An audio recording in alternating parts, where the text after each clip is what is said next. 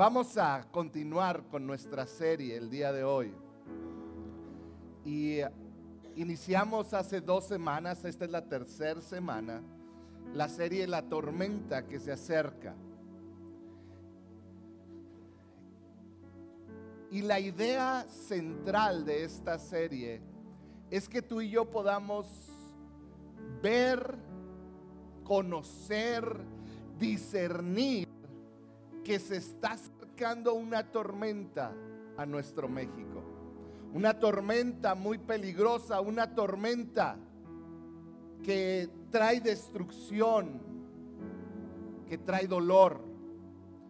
Y se está acercando a nuestro país. Nuestro reto, lo veíamos en semanas pasadas, es ver esa tormenta, entender esa tormenta pero no basta con verla y entenderla. Tenemos que tener el coraje, la convicción para enfrentar esta tormenta.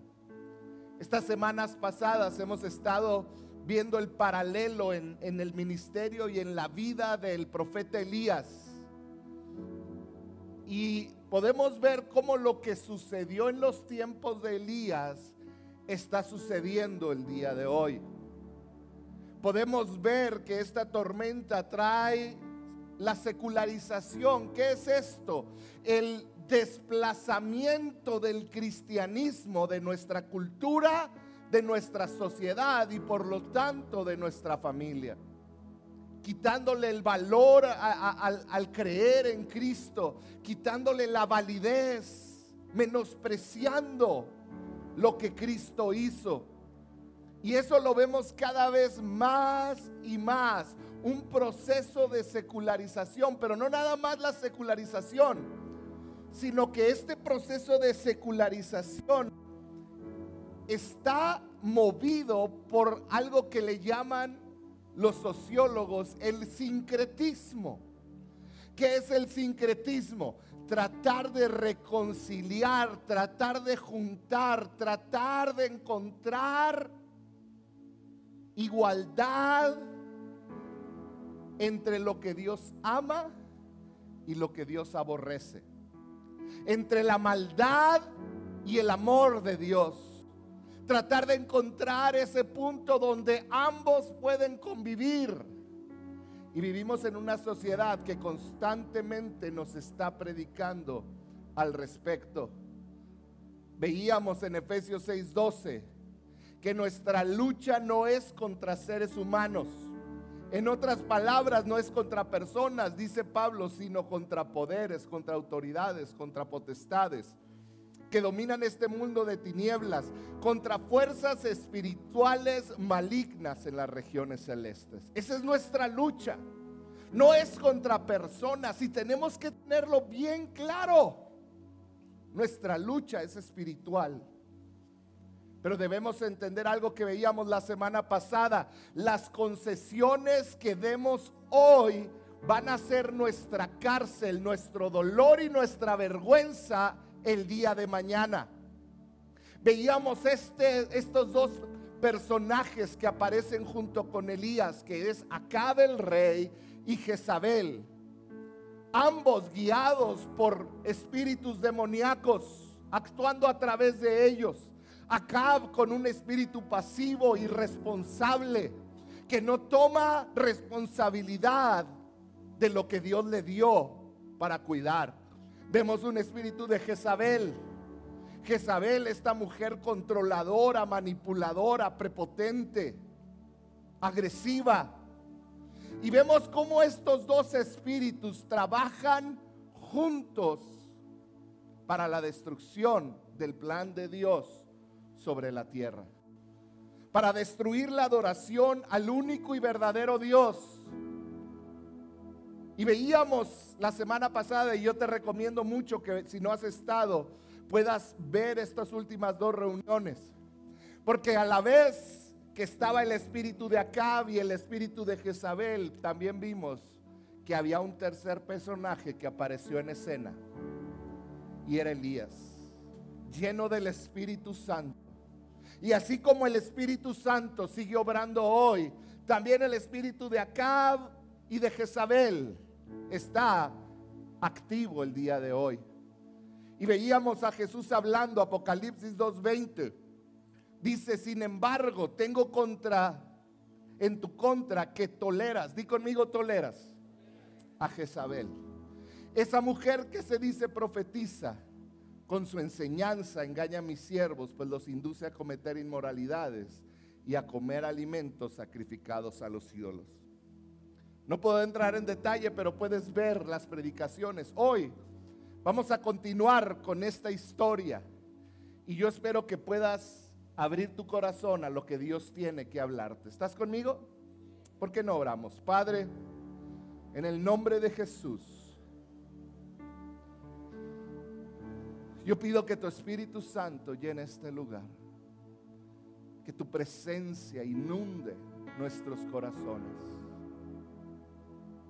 Padre, yo te pido que tú nos muevas, nos retes y nos prepares para poder pararnos firmes como lo hizo Elías este tiempo. En el nombre de Jesús. Amén y amén. Quiero iniciar diciéndote de nuevo el reto para nuestra generación. Di conmigo mi reto. Nuestro reto el día de hoy, mi reto es ver la tormenta, si me lo pueden poner, es ver la tormenta. Y yo creo que a lo largo de estas pláticas, y si pones un poquito de atención, yo creo que podemos ver la tormenta. Podemos ver lo que se avecina. Pero el reto no nomás es verla, sino es entenderla. Y, la intención de estas pláticas, de estas, eh, em, enseñanzas, es que podamos entender esa tormenta que se avecina. Pero no nomás verla y entenderla. Porque eso no sirve de nada. Hay una razón para lo que uno aprende y entiende las cosas. Y es para poder pararte y hacer algo al respecto. Es para tener el coraje y la convicción. Tener la valentía de pararte en medio de una tormenta y hacer algo. La gran pregunta que tenemos que hacernos entonces, si ya puedo ver la tormenta, si empiezo a entenderla, es cómo enfrento esa tormenta. Como iglesia, ¿cómo enfrentamos esa tormenta? ¿Cómo vamos a enfrentarla? Vamos a leer de nuevo Primera de Reyes 17. La vez pasada nos atoramos en un versículo, ¿se acuerdan? 17.1. Vamos a leerlo de nuevo. Dice, ahora bien, Elías, el de Tisbé de Galad, fue a decirle a Cab, se le apareció Elías a Cab y le dijo, tan cierto como que el Señor vive, como que vive el Señor, Dios de Israel, a quien yo sirvo, te aseguro. ¿Había duda en sus palabras? Había una seguridad y le dijo, te aseguro que no habrá rocío ni lluvia en los próximos años hasta que yo lo ordene. Entonces, fíjate bien en las palabras que están en color diferente. Dice, entonces, la palabra del Señor vino a Elías y le dio este mensaje. Sal de aquí hacia el oriente y escóndete en el, en el arroyo de Kerit al este del Jordán. Beberás del agua del arroyo. Y yo ordenaré a los cuervos que te den de comer ahí. Así que Elías se fue al arroyo de Kerit, el que está al este del Jordán, y ahí permaneció conforme a la palabra del Señor. Por la mañana y por la tarde los cuervos le llevaban pan y carne y bebía agua del arroyo. A algún tiempo después se secó el arroyo, porque no había llovido en el país. Hoy vamos a analizar qué pasó después de que Elías se paró frente a Cad y Jezabel y les, les dijo, te aseguro que no va a llover. Hasta que yo diga, ¿qué pantalones de Elías? ¿Qué seguridad? Este hombre estaba seguro del mensaje que estaba llevando y sabía que no venía de él, sino que estaba respaldado por Dios. Ponte a pensar por un momento. Se paró valiente, sin temor, frente al rey más malvado que había existido en Israel.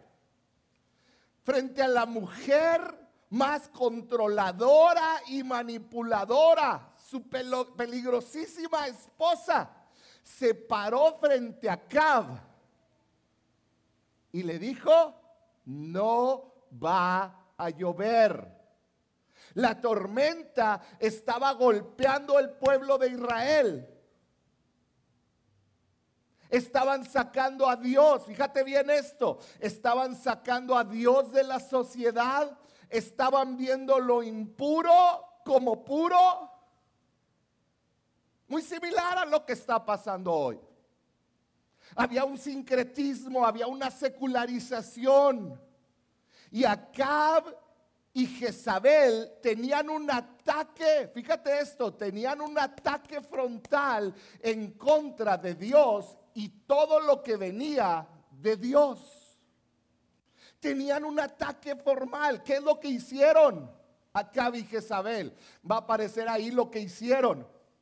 Lo primero que hicieron Acab y Jezabel, fíjate bien esto, mandaron cerrar todos los lugares de adoración. Lo equivalente a cerrar a todas las iglesias.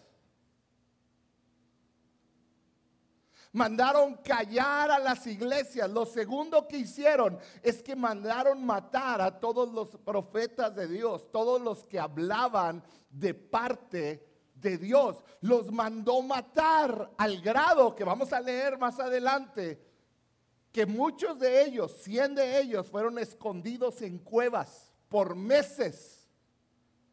¿Por qué? Porque había un ataque directo en contra de los profetas de Dios, los estaban matando. Fíjate lo que estaba sucediendo. Había en contra de todo lo que implicara Dios, su palabra, las personas que predicaban y hablaban su palabra, había un juicio público en contra de ellos había un juicio social. El gobierno se levantó aún en contra de los que seguían a Dios. Los que seguían a Dios los veían mal. ¿Por qué? Porque ellos dedicaban su adoración a Baal y a Cera y a, a la inmoralidad sexual que traía placer, pero traía derramamiento de sangre. Lo vimos la primera semana y a cualquiera que hablaba de Dios era como hablar en contra de su conciencia, de lo que sentían. Entonces inició este juicio social donde a los seguidores de Dios se les hacía a un lado y aún se les terminaba matando. La misma manera de vivir que iba en contra de lo que Dios pedía provocó una persecución en contra del pueblo de Dios. Entonces Acab mandó matar a los profetas. No nomás cerró las iglesias, mandó matar a los profetas, quería matar todo lo que tuviera que ver con Dios. Lo siguiente que hizo Acab, influenciado por Jezabel, su esposa, es que no nomás cayó el lado de Dios, sino que comenzó a abrir templos de adoración para Baal y para Acera. Hubo este cambio, hubo este cambio y empezó ahí. Si quieres saber más de esto, vea la primer plática. Pero empezó una adoración a Baal y a Acera. Recordemos, Baal era el dios de la fertilidad. Era el Dios de que la tierra produjera alimento. Era el Dios de la fertilidad, de la abundancia. Y ellos lo adoraban para tener esa abundancia. Pero eran adorado, Baal pedía y Acera pedían una adoración en base a la inmoralidad sexual. ¿Qué es esto? Había fornicación en los templos. Había embarazos y luego sacrificaban al producto del embarazo. Se parece a algo que sucede hoy de distinta manera. Había idolatría, había derramamiento de, de sangre. En pocas palabras, las cinco generaciones de la familia de Acab que reinó y que Acab terminó siendo el peor, habían secularizado a Israel. Ya no verían venir la tormenta, estaban en la tormenta. La tormenta que hoy está Europa, que hoy está en Canadá y que está entrando a Estados Unidos. Dios fue desplazado de la cultura, Dios fue desplazado de la sociedad. En pocas palabras, Dios fue desplazado del corazón de los israelitas. Este es el momento donde llega Elías y confronta. No nada más a Acab y Jezabel, confronta a Baal y a Sera porque le dice, lo que tú crees que controlas, que es la fertilidad, la abundancia, no va a haber. Va a dejar de llover y va a venir una sequía. Yo puedo ver cómo Dios, después de cinco generaciones de reyes malos, Dios dijo, suficiente, hasta aquí. Dios mandó al profeta Elías y le da palabra, le da una declaración de guerra directa en contra de los espíritus que estaban controlando a Israel. Fue una declaración de guerra que resonó en todo el contexto israelita. ¿Por qué? Porque dejó de llover, comenzó a haber sequía. ¿Te imaginas vivir en un lugar seco? Donde llueve casi nada. Ah, pues vivimos en uno, ¿verdad? Elías llegó y le dijo, te aseguro que no habrá rocío ni lluvia en los próximos años hasta que yo lo ordene. Santiago 5:17 nos dice que esa sequía duró tres años y medio. Tres años y medio. En pocas palabras, el mensaje de Dios por medio de Elías para Cab es, fue el siguiente. Mi paciencia se está terminando con ustedes.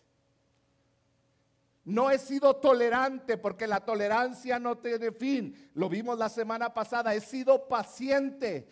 Y ese aviso de Elías era un aviso que le decía a Acab y al pueblo de Israel, vuelvan a adorar al único y verdadero Dios, porque mi juicio, cuando se termina la paciencia de Dios, viene que de Dios el juicio. Y Dios le estaba diciendo a Acab y al pueblo de Israel, vuelvan a adorar a Dios, porque si no va a llegar el juicio. Yo quiero que entiendas todo esto para que puedas entender por qué el versículo 1, Elías amenaza y a lo mejor Elías esperaba que ahí él orara y bajara fuego y quemara, pero Dios le dice, ahora sí sal y huye. ¿Se fijan? El primer versículo, muy valentón Elías, y el segundo Dios le dice, ahora sí vete y escóndete y le dice dónde se vaya a esconder. ¿Por qué? Antes de enfrentar realmente a la tormenta, Dios separó a Elías para prepararlo, para fortalecerlo, para prepararlo y fortalecerlo para que pasara un tiempo de oración. Fíjate lo que dice Santiago 5:17. Elías era un hombre con debilidades como las nuestras. En pocas palabras, Elías era como tú y como yo. Dice, con fervor oró. que no llovera y no llovió sobre la tierra durante tres años y medio. Dios separó a Elías para que orara, para que adorara, porque lo que iba a enfrentar no era fácil. Versículo 2, Primera de Reyes, después de que enfrenta a Acab, dice entonces, como producto de la palabra del Señor vino a Elías y le dio este mensaje. Vamos a ver el mensaje. El mensaje era, sal de aquí hacia el oriente y escóndete en el arroyo de Kerit al este del Jordán. Beberás del agua del arroyo y yo ordenaré a los cuervos que te den de comer ahí. Iglesia, no se trata solo de ver la tormenta y entenderla. No se trata de entender que se acerca algo difícil. Se trata de estar preparados para enfrentar lo que viene. Después de que, de que Elías dio la profecía, Dios se fue y lo preparó, lo escondió y lo preparó. Iglesia, tenemos que estar preparados para enfrentar la tormenta que viene. Eso es de lo que yo te quiero hablar el día de hoy. Tenemos que estar preparados para pararnos firmes aún contra el gobierno si así fuera necesario. Tenemos que estar firmes para pararnos en medio de una sociedad que ama el placer, que predica y que extiende todas las ideologías. Tenemos que estar preparados, tenemos que conocer para pararnos en medio de nuestra cultura, de los colectivos que promueven que en lo que la Biblia se enseña ya es obsoleto. Tenemos que estar preparados para defendernos, para cuando nos digan cómo educar a nuestros hijos, como en Canadá o en Europa. Tenemos que estar preparados para defender a nuestra familia y qué les enseñamos. Hay un video rondando en las redes en Alemania de cómo llegan a la casa de una familia musulmán y les quitan a su hijo. Porque el niño en la escuela dijo, mis papás me enseñaron que existen hombre y mujer y lo tomaron como que los papás están maleducando a los hijos y llegaron y les quitaron a su hijo. Tenemos que estar preparados para defender a nuestra familia. Tenemos que estar preparados porque se acerca una tormenta. Tenemos que estar preparados para cuando esta tormenta llegue y enfrente no nada más a tus hijos, a tu familia, sino a la iglesia. ¿Qué vamos a hacer? Dios le dijo a Elías, vete al arroyo de Kerit. Vete al arroyo de Kerit. Un arroyo no es un lugar donde fluye el agua como un río. Es agua estancada de cierta manera. Dios lo mandó a un arroyo cuando inició una sequía. ¿Cómo era? Me puse a investigar cómo era el arroyo de Kerit. El arroyo de Kerit estaba al este del Jordán. Era, estaba en medio, dicen que estaba en medio de peñascos, de barrancas. Era un lugar inhóspito hasta cierto punto, rocoso, aún el lago alrededor era rocoso, era un lugar que no era bonito. Era difícil de vivir ahí. Pero era un tiempo de preparación y de quebrantamiento.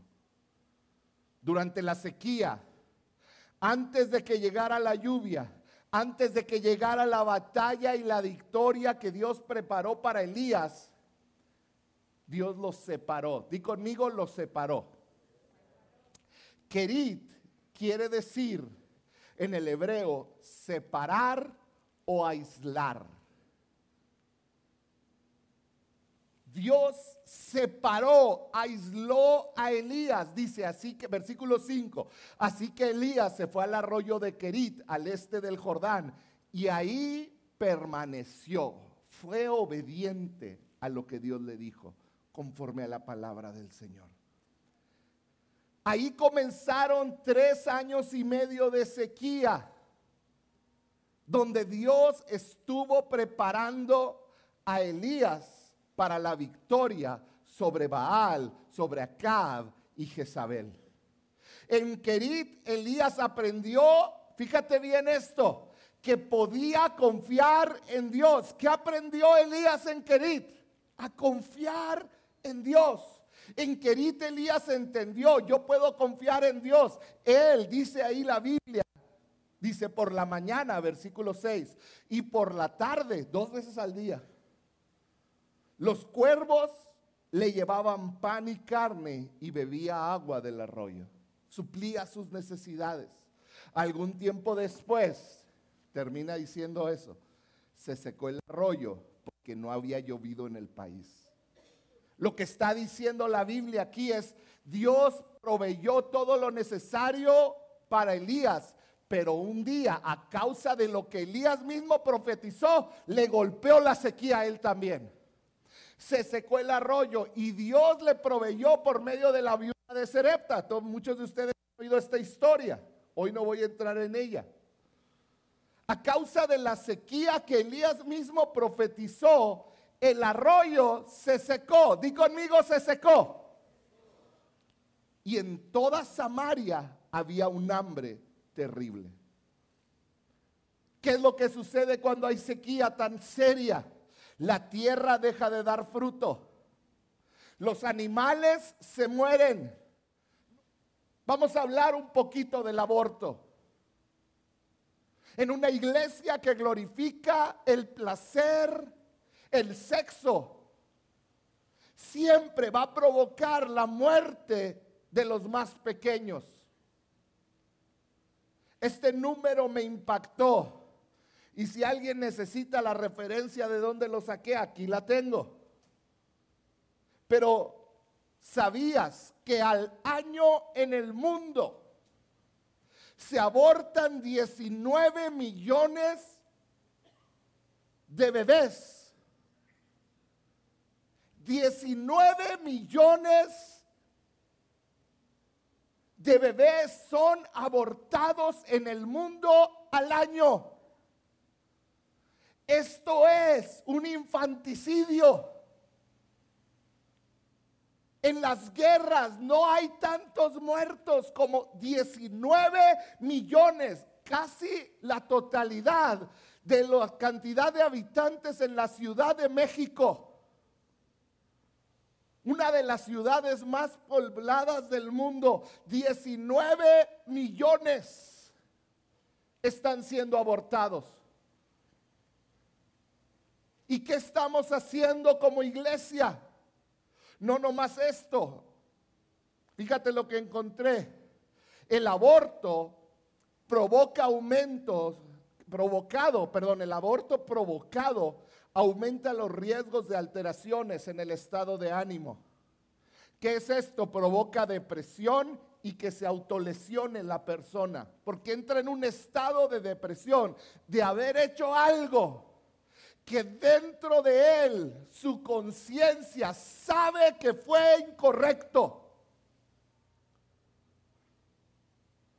Que están poniendo el placer por sobre la vida de una persona.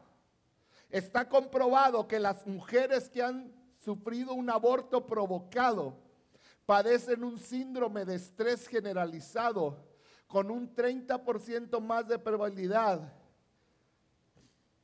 que las ha llevado, que las que han llevado adelante su embarazo no deseado. En otras palabras, puede ser que no anhelen al bebé, pero deciden tenerlo. Las personas que deciden continuar con el embarazo se deprimen mucho menos, 30% menos que aquellas que deciden terminar el embarazo. Las mujeres que habían abortado presentan malestar psicológico hasta por cinco años después de la interrupción. Las mujeres que han abortado, perdón, presentan graves alteraciones en el sueño, sobre todo en los 180 días tras el aborto. Las mujeres que han abortado tienen un alto riesgo de consumo de drogas y de abuso de diversos tipos. Esto no lo inventé yo. Científicamente está comprobado los efectos en la mamá por haber asesinado a un ser humano.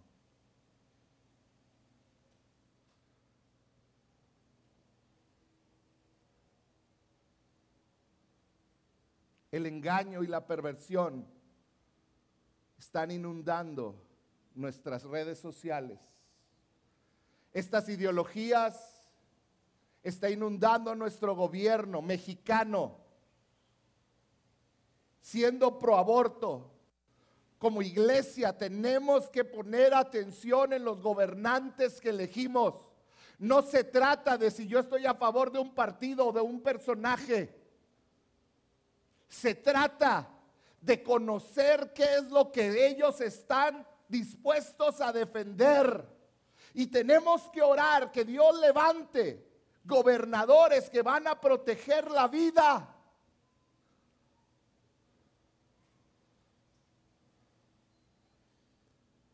Porque todas estas ideologías están inundando nuestras redes sociales, está inundando nuestro gobierno están inundando nuestras escuelas, nuestros parques. ¿Qué vamos a hacer? Hoy yo quiero decirte, quizá tú fuiste abusado, abusada. Dios no ignora ese dolor. Dios no ignora tu dolor por haber sido lastimado en lo más íntimo que tienes. Dios no ignora tus lágrimas y tu dolor por el daño que te causaron otras personas. Dios no está ajeno a eso. Él te amó desde el principio, pero sabes, Él no está de acuerdo con tu pecado. El día de hoy, Él continúa siendo paciente. La prueba está que hoy estás aquí, que hoy estás escuchando. Él continúa siendo paciente con cada uno de nosotros, esperando que volvamos a Él. Como lo hizo con el pueblo de Israel. Que vuelvas a adorarlo Quizás has estado experimentando una sequía en tu vida personal, no encuentras el sentido de tu vida. Dios está esperando que vuelvas a Él. Iglesia, estas pláticas, el ver la tormenta, no es para atacar personas. Estas pláticas no me puedes malentender y salir de aquí con un mal mensaje. No es para ir a atacar a las personas que viven diferente a nosotros. No es para ir y levantar el dedo y decirle estás mal. No son para eso. Te lo he dicho, nuestra lucha no es contra las personas. En este lugar las puertas están abiertas para homosexuales, para personas que han abortado, que tienen otros estilos de vida. Pero se va a predicar lo que dice la Biblia. Y mi oración es que puedas abrazar eso. No estamos en contra de nadie. Nuestra batalla es espiritual. Estas pláticas, y de algo deben de servir, es para que oremos por ellos. Para que realmente Oremos por las mamás que hoy están enfrentándose a la decisión si abortan o no abortan. A esos jóvenes o jovencitas que fueron abusados o abusadas sexualmente. Y que hay una confusión en su mente acerca de su identidad sexual. Es para que oremos es para que clamemos delante de la presencia de Dios por sus almas. Un amor y una verdadera carga por el que está perdido, por mostrarles a Cristo. ¿Sabes? La sequía era la oportunidad de que volvieran a adorar a Dios. En otras palabras, la sequía era la misericordia de Dios. Era el tiempo que Dios estaba poniendo delante de ellos para que se arrepintieran. Pero para Elías, la sequía era la oportunidad de que conociera de una manera más cercana y personal a Dios y al Espíritu Santo.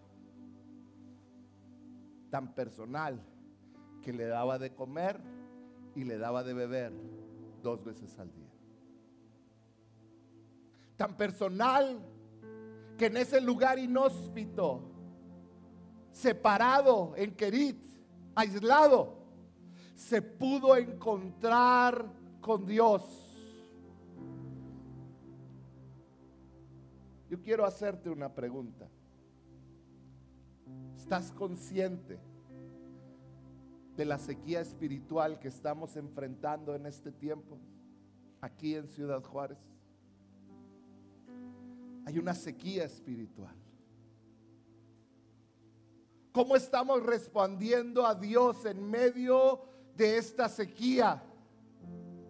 lo ignoramos, nos alejamos cada vez más de Él, vamos cediendo espacio al enemigo. ¿Cómo estamos respondiendo? ¿Cómo estás respondiendo a esta sequía espiritual que tú mismo estás experimentando? Sabes, vivimos en una sociedad que está en busca de la espiritualidad. Y hoy como nunca están renaciendo cultos a espíritus de hace años. Hay una necesidad, hay películas que hablan de espiritualidad, de las cosas más vistas en el internet. Son, hay más de 30 billones de búsquedas en TikTok para brujas de TikTok. Hay una necesidad de lo espiritual, pero ¿sabes cuál es el problema? Pónganme la que sigue, por favor. ¿Sabes cuál es el problema? Que buscamos la espiritualidad para que un espíritu me diga que sí a lo que yo quiero. No un espíritu como el Espíritu Santo que me diga, eso está mal, no lo hagas. Buscamos una espiritualidad que me lleve a la tolerancia. No, uno que me lleve al arrepentimiento como lo hace el Espíritu Santo.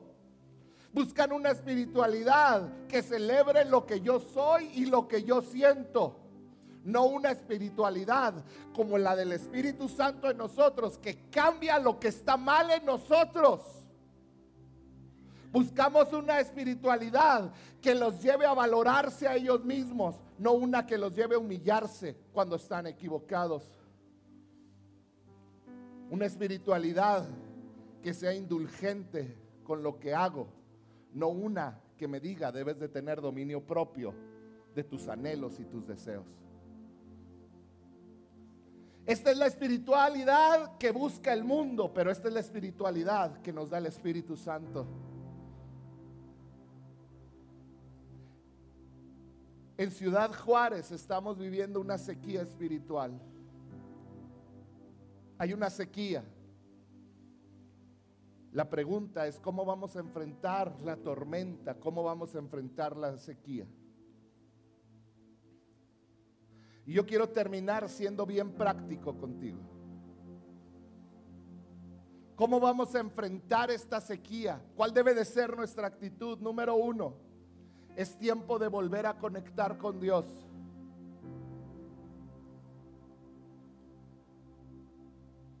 A lo mejor estás batallando pero es tiempo de volver a conectar con Dios. Es tiempo de volver a su palabra. ¿Sabías que solo el 5% de las personas que asisten a la iglesia leen su Biblia? Es tiempo de volver a su palabra, de ser nuestra prioridad de leer la Biblia.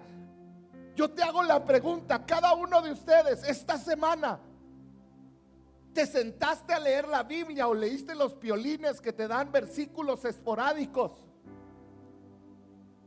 que te hablan de lo padre que eres y de lo bueno y que Dios está contigo. todo lo puedo en Cristo que me fortalece. Amén. Pero ¿qué de donde te dice que tu pecado te aleja de Dios? ¿Estás leyendo la Biblia? Si hiciéramos una encuesta nos avergonzaríamos de saber cuántos realmente esta semana abrieron la Biblia. Este mes hay tanta ignorancia de la palabra de Dios.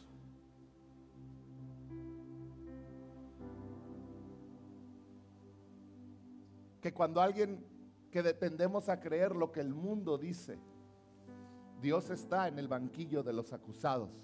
A ver, ¿por qué dice esto en tu Biblia? Pero nosotros no conocemos la Biblia. Es tiempo de cambiar. No nada más es tiempo de conectar con Dios, de volver a su palabra. Es tiempo de volver a orar. Hombres, es tiempo de que comiences a orar por tus generaciones. Necesitamos hombres que luchen en oración. Este sábado tiene que estar lleno este lugar de hombres que buscan a su presencia.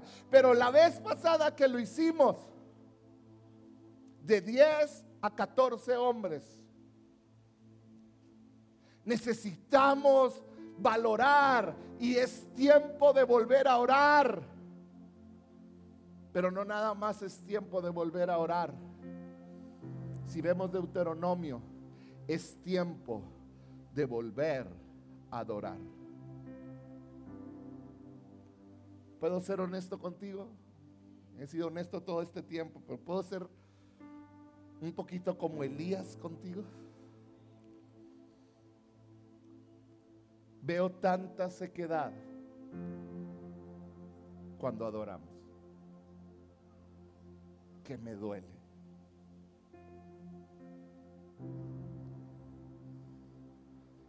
Estamos adorando y veo gente en el celular. Hoy me paré allá atrás. Veo gente preocupada por quien entra.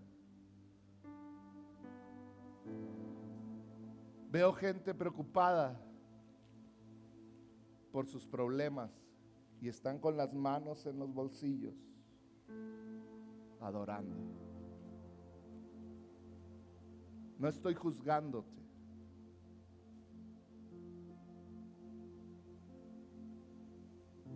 Pero hay tanta sequedad en la manera como adoramos. Veo tantos rostros indiferentes ante el Dios creador de todo. Veo tanta falta de interés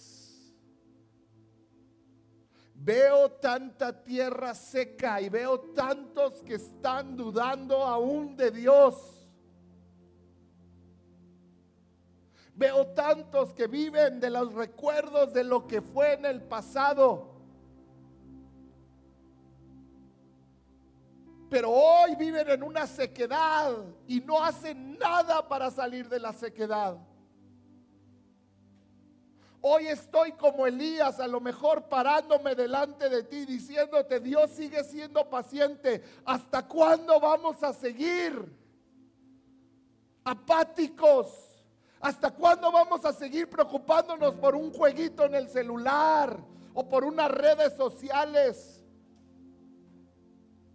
¿Hasta cuándo?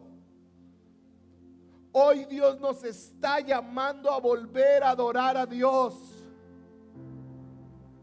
Hoy Dios quiere aislarte, separarte, no de su pueblo en tu espíritu, para que vuelvas a beber de su agua, para que vuelva a Él a alimentarte y a saciar tu ser. ¿Hace cuánto que no lloras delante de la presencia de Dios? ¿Hace cuánto que tus rodillas no tiemblan y te caes delante de Él?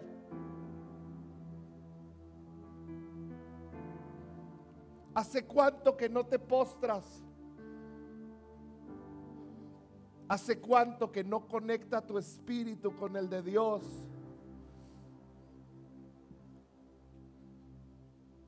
Y sientes su presencia llenar todo tu ser. ¿Hace cuánto? No podemos enfrentar una tormenta como la que viene para tu familia.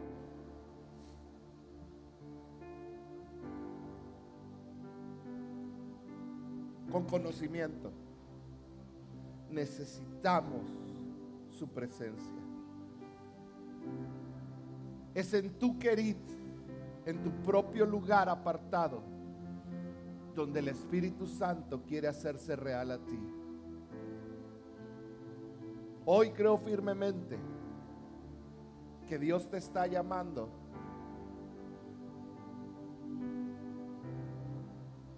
para que te conectes una vez más con Él. Elías no pudo haber enfrentado lo que venía adelante sin esa experiencia en Kerit.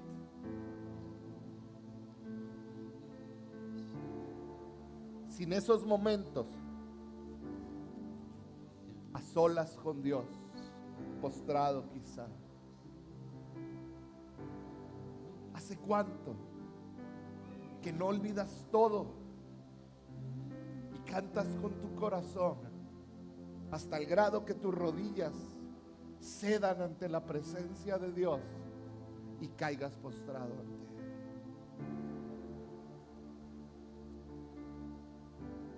Hoy es el día. Porque la mismo que Dios le dijo al pueblo de Dios en Deuteronomio, hoy no los vuelve a decir. No te dejes decir, ten cuidado. si no, mi ira va a caer y voy a cerrar los cielos. Es tiempo de volver a su presencia. Es tiempo de volver a adorar, quizá como nunca lo habías hecho. ¿Por qué no cierras un momento tus ojos?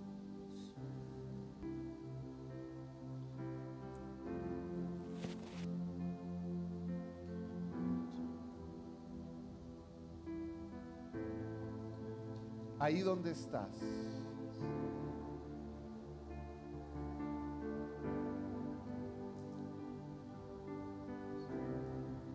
Ahí donde estás. Si tú sabes que Dios te está llamando de nuevo a adorarlo, ¿por qué no le dices, Señor, perdóname? Perdóname. Hoy me arrepiento. Hoy me arrepiento, Señor.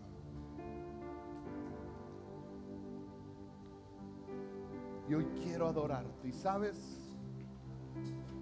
quiero que terminemos este tiempo adorando a Dios.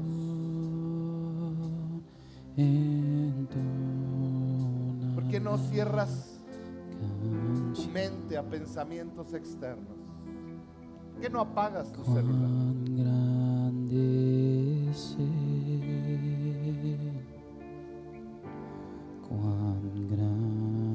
Y te concentras en su grandeza. Mi corazón. Te concentras en su amor, en su poder.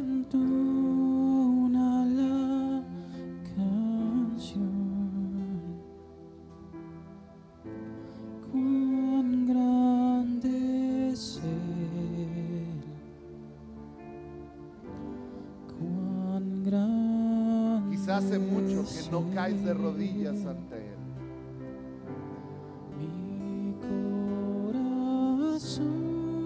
¿Por qué no lo haces el día de hoy? Quizás hace mucho que no levantas tus manos ante el Dios creador. Quizás hace mucho que no cantas con toda tu voz. Cuán ¿Por qué no el día de hoy lo haces? Si quieres ponerte de pie o postrarte. Pero ¿por qué no terminamos este tiempo? Diciendo, tomando la decisión de decirle, Señor, me arrepiento de mi sequedad. Reconozco mi lejanía de ti. ti. Perdóname. Mi corazón